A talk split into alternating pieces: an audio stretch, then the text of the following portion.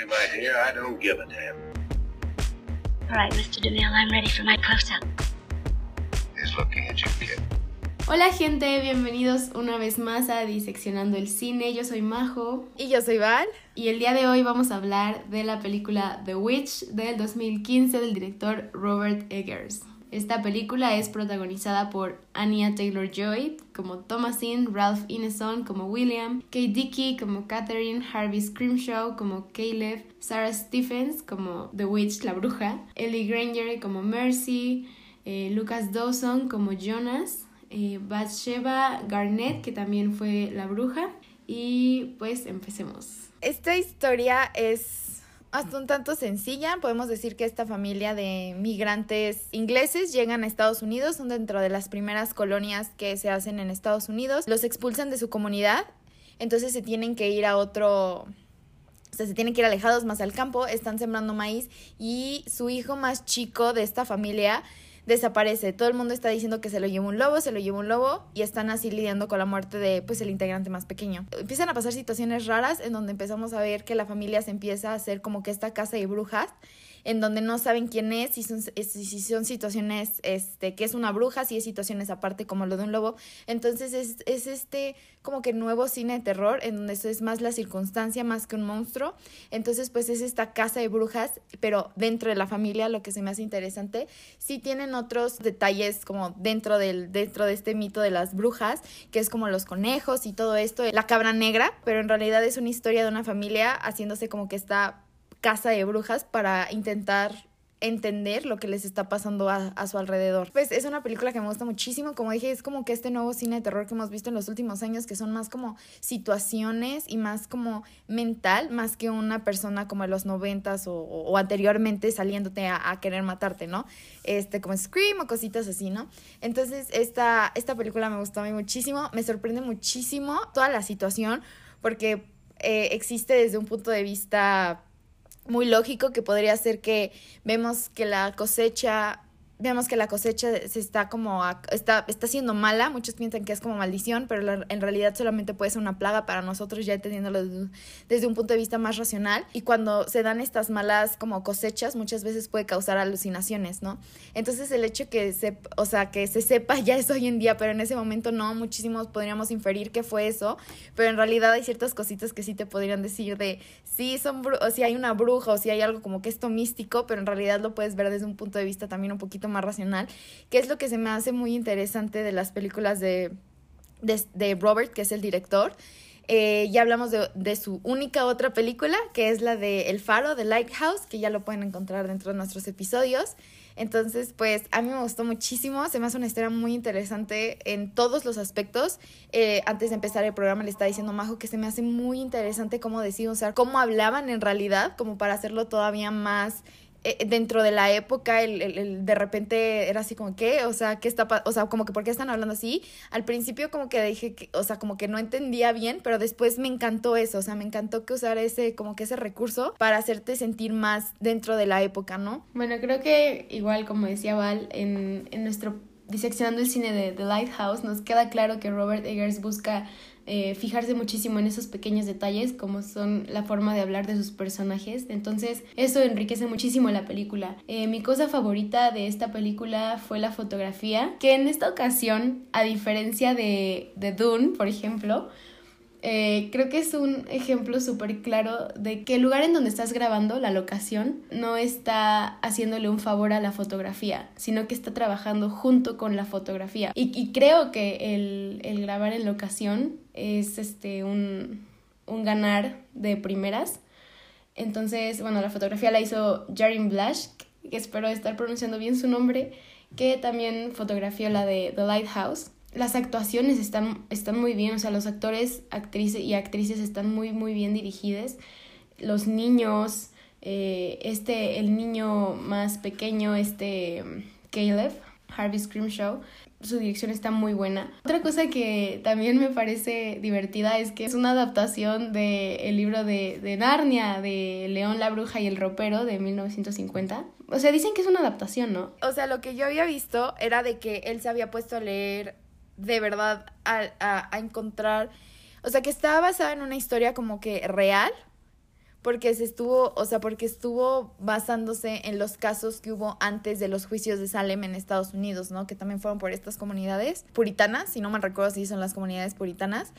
Entonces, estuvo leyendo muchos casos y ahí es donde se, este, estuve leyendo que encontró que estas malas cosechas que buscan dentro, o sea, que vas viendo dentro de la película, en realidad sí se fueron dando. Entonces, que es más bien una adaptación a una época, a una historia, más que a un libro, ¿no? Estuve viendo que estuvo, que leyó inclusive, o sea, que el hecho de que estuviera un conejo no fue como de que, ay, vamos a poner un conejo nada más, ¿no? O sea, que estuvo leyendo todos los documentos que se hicieron antes, este, y en esa época y hasta un poquito después de, de, todo esto de las brujas y se encontró que los conejos son como un animal como predilecto este, eh, para las brujas, o sea que se tenía en consideración que las brujas usaban estos animales como animales como proxy, este, como los este, búhos y creo que ranas y otro tipo de animales, pero que los conejos eran un tipo de, de ese tipo de animales, ¿no?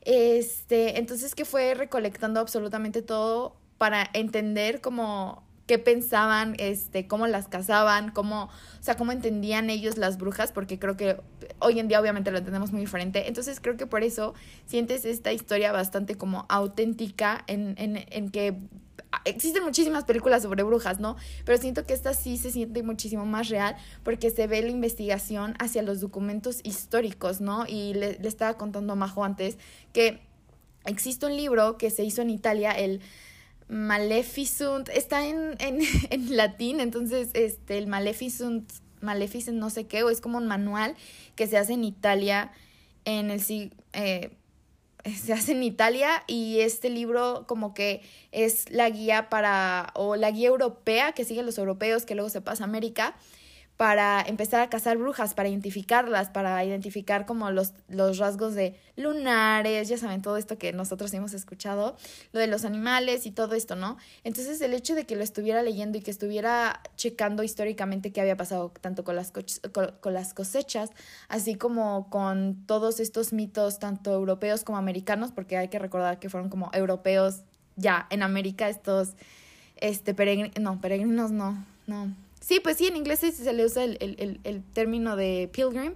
Entonces, pues se me hace muy interesante cómo recabó tanto lo europeo lo americano para que sí se sintiera como que esta nueva experiencia en cuanto a una película de brujas, en cuanto a una nueva película de terror, ¿no? Más que usar Narnia, perdón, este, me, me fui, pero más que usar como que esto, o sea, que no te digo que no, porque al final del día, pues, pues no, no sé si Narnia, no, la verdad yo no vi nada sobre Narnia, pero pues no sé. Ay, sí, disculpen estas fake news. O sea, es que yo en algún lado había escuchado y después había visto que decían, no, es que está basada en, en la de Narnia y no sé qué tanto. Y yo, de hecho, no podía como encontrar esa relación, pero supongo que lo usó un poco para, para meterle tantita fantasía. La verdad no sé, pero bueno, el punto es que me parece que Robert Eggers es un muy buen guionista, porque como dices, hace su investigación, se documenta, se fija en, los, en estos pequeños detalles que ya dijimos, ¿no? De la forma de hablar de sus personajes, de sus personajes. Me parece que es una película sumamente buena. Y esta, esta película es un súper buen ejemplo también de que realmente el cine comercial puede ser bueno. Creo que la calidad y el cine comercial no, no están peleados. Y Robert Eggers es un ejemplo de este tipo de directores que son buenos y que no solamente por hacer cine de Hollywood o comercial, pues se quedan en lo X, ¿no? Un pero que sí le tengo es al vestuario. O sea, está, está muy padre, el vestuario está bien, pero se ve muy nuevo. La ropa de, de esta Thomasin se ve súper nueva. O sea, yo, yo la vi y eso sí me brincó muchísimo. Literal se ve que la sacaron de la bolsa en la que se la entregaron y se lo pusieron y actuó. O sea, como que se le fue un poquito al departamento de vestuario y al departamento de un poco de arte. Este, pero pues es un detalle súper X, ¿no? O sea, que la verdad no nadie se fija en eso más que alguien que está como ahí viendo todo, ¿no? A mí les digo que me, se me hizo súper interesante. O sea, algo que yo, o sea, la primera vez que la vi, me quedé así con cara de ¿qué? O sea, siento que es de esas películas que disfrutas como como que la disfrutas más la segunda vez porque le pones atención como que a los detalles porque ya sabes lo que va a pasar, ¿saben? Existen hay varias películas así. Siento que tienen como que este plot twist, como que la tienes que ver una segunda vez para que te, no como que te cuadre todo, sino para todavía disfrutar más los detalles y más como que esas pequeñas pistas que te van dando sobre lo que pasa, ¿no? A mí me entrega muchísimo el final, que te revelan que la cabra negra con la que están jugando sus hermanos, que en realidad entonces son ellos los que están como que hablando con el diablo, se convierte y cómo termina siendo ella, o sea no sé, la primera vez que lo vi se me hizo muy impactante porque yo nunca me imaginé que en realidad fueran a ser como que sus hermanos, ¿saben? O sea, la primera vez dije, ok, es la bruja del bosque, está la cabra negra y dije, ah, pues la cabra negra sí simboliza como que el diablo, ¿no? Porque es como un, una de sus representaciones, ¿no? Pero lo que voy con esto es de que nunca me imaginé que los hermanos estuvieran haciéndolo. Y después que la vi y los escuché cantar, ya, o sea, como que le puse atención, atención a lo que estaban diciendo los hermanos, pues sí, ahí está, o sea, nos dio, nos dio la respuesta como que todo el tiempo desde la canción de los hermanos en los primeros minutos. Y ahí teníamos la respuesta de que eran los hermanos, ¿saben? Entonces ya todo como que empieza, no como a cobrar sentido porque tiene sentido la primera vez que la ves, pero te, o sea, siento que fue de esos, o sea, que no como que se burló de nosotros, pero de alguna u otra manera te lo dijo con la canción, ¿no? Sí, se me hace muy interesante que haya hecho esto, como son todas estas como que alegorías. Me gusta muchísimo como que esta parte de que o sea, porque él dijo que estaba como que la parte de las cosechas, pero pues que, o sea, te lo deja muy abierto, ¿no? Estaba viendo una de sus entrevistas y es cuando te dice como de, no, pues estaba esto de los, del... Ay, es que no es escorbuto, no me acuerdo cómo se llama la enfermedad, pero, o sea, cuando la, la, el maíz se pone así como lo tiene negro, es por plaga. Entonces, como estás comiendo, hace como un tipo de alucinógeno, entonces por eso piensas que las visiones que está viendo Caleb, en realidad puede ser por esto, pero pues en realidad sí y no, entonces como que te lo deje tan abierto de que hay una explicación también súper racional, pero al mismo tiempo no hay una explicación como que racional, sobre todo por el final, ¿saben? Entonces creo que esto es lo que todavía te hace pensar más, también que es como que esta mirada lujuriosa del hermano, o sea, porque al final del día está en una familia que es como que tan puritana y tan que está en tanto en sus valores religiosos que a final del día terminan, todos terminan pecando de alguna u otra manera. El papá robándose la copa de su mamá, este, los hermanos hablando con el diablo, la mamá, este, a final del día violentando a su familia. Entonces, como que esta relación entre pecado y familia y religión. Entonces todo esto se me hace como que muy interesante y siento que por eso de alguna u otra manera este tipo de películas luego me terminan de dar más como que miedo o me terminan impresionando más que nada más estar viendo cómo personas se están matando con un cuchillo, ¿no? o sea, considerando las películas como de terror, ¿no? Se me hace súper interesante porque la única que irónicamente no la ves pecando esa Thomasin a la que inmediatamente la juzgan como bruja, ¿no? También les digo que la segunda vez que la vi, cuando está el cuervo picándole a la mamá pensando que está amamantando, también es como de, está, o sea, sí está pensando o se lo está alucinando por esta misma parte de que chances son alucinógenos, ¿no? O sea, de, de, la misma cosecha, sí está pasando o está alucinando de que le está dando a amamantar a su hijo, ¿no? Y también está, no como culpabilidad, pero esta parte materna de que pues perdió a su hijo, ¿no? Una muy mala mamá con Thomasin, pero al final del día perder a su hijo así de la, o sea, estaba ahí, de repente ya no está, o sea, que, o sea, en realidad siento que es otro misterio que tú sí puedes decir, se lo llevaron las brujas y están todos estos símbolos como de, de, brujas y todo esto, como les digo, como el conejo, pero al final del día sí existe como una esta, explicación como que lógica. Entonces eso termina de hacerme pensar y pensar y pensar en lo que en realidad como que pasa dentro de la película, porque el hecho de que también pudiera ser una alucinación, pues qué fuerte que es una alucinación, ¿no? Porque, o sea, esa alucinación y esa mala cosecha, pues te costó a tu familia, ¿no? Entonces creo que hay muchísimas cosas. La cabra negra estaba viendo, pero es que cómo justificas que la cabra negra ataque al papá, ¿no? Pero el hecho de que pues era un animal que también estaba consumiendo o no estaba consumiendo la comida porque no había, o sea, primero te vas a alimentar a tu familia y luego vas a alimentar al animal y el hecho de que esté como el dueño, por decirlo así, él, sí puede atacarlo, ¿no? Y el hecho de que haya sido una cabra negra es una coincidencia, ¿no? Pero ya al final creo que todo esto, este, lo que estaban diciendo en la película, es que mucho del simbolismo como satánico también lo manejó muy bien porque el diablo dicen que nunca se te va a poner enfrente, siempre se te va a poner de espalda, que tiene que ser de tu lado izquierdo, que también hace. Entonces ese tipo de detalles creo que hacen que sea una gran, gran, gran película y que sin necesidad de tantísima sangre, porque sí hay cierta sangre, te tenga tenso todo el tiempo y te tenga como neta alerta de lo que está pasando, ¿no? Justo esto que habla de, de la religión, ¿no? O sea, me, me, me encanta que representa un poco esa hipocresía religiosa que existe con, con la gente que es excesivamente practicante de su religión. O sea, no, no, quiero, que no quiero ofender a nadie, pero muchas veces es lo que, lo que se ve en el catolicismo, esta hipocresía de yo lo súper practico, soy súper devoto, devota, pero yo también puedo pecar. Y ya después se va a limpiar porque yo rezo y punto, ¿no? O sea, me encanta cómo se ve esto, eh, que el papá roba, que los gemelos obviamente no se portan bien y son los que empiezan esta charla con, con el diablo, por así decirlo.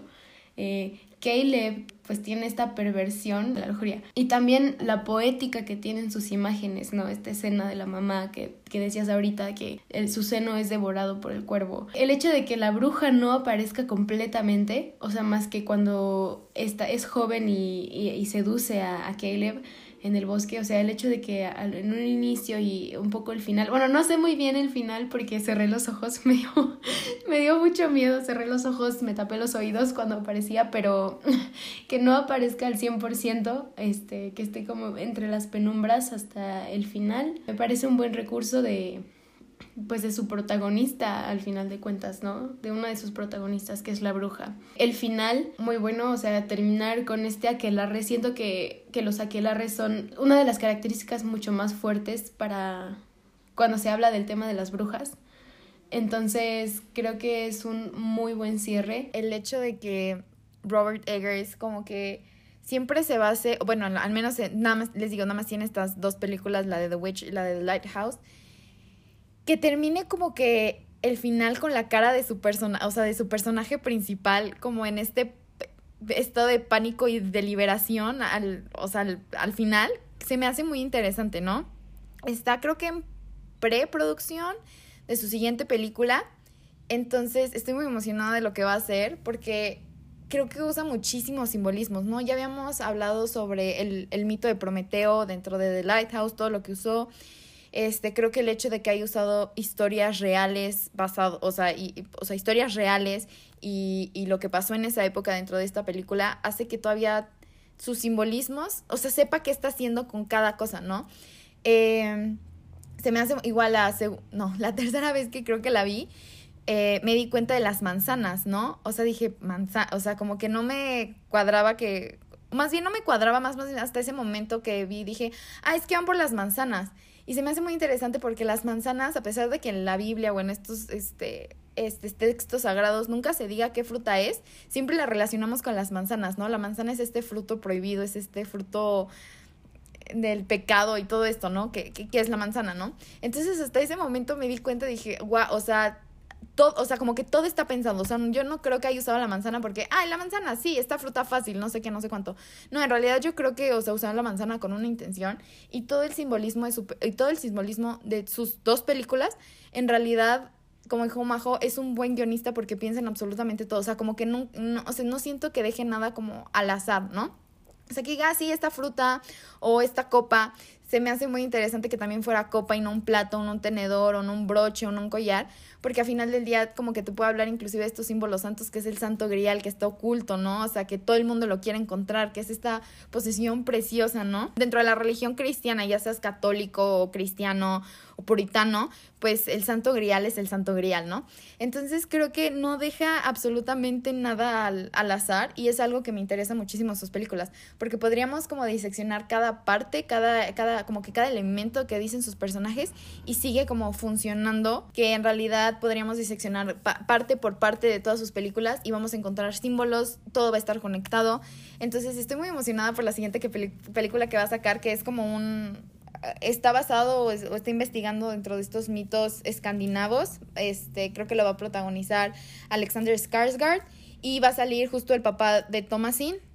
Entonces, se me va a hacer, eh, creo que Tom, creo que inclusive Anna Taylor Joy también va, va a retrabajar con él. Tengo muchísimas ganas de ver su, su próxima película, porque al menos sus otras dos películas no han decepcionado y me han hecho pensar y disfrutar muchísimo, como dice Majo, de un cine comercial pensado y que pues no están peleados, ¿no? El cine comercial en realidad no está peleado con el arte. Entonces, pues, espero que, que, les, que les haya gustado, o sea, que si la vieron les haya gustado y que si no, les haya provocado atención ir a verla porque de verdad yo creo que es de las mejores películas que he visto en este, como que en esta nueva ola de, de terror. Y eso fue todo por el día de hoy. Esperamos que les haya gustado. Sigan disfrutando lo que queda de estos meses de, de Halloween, Día de Muertos. Y hasta la próxima. Bye.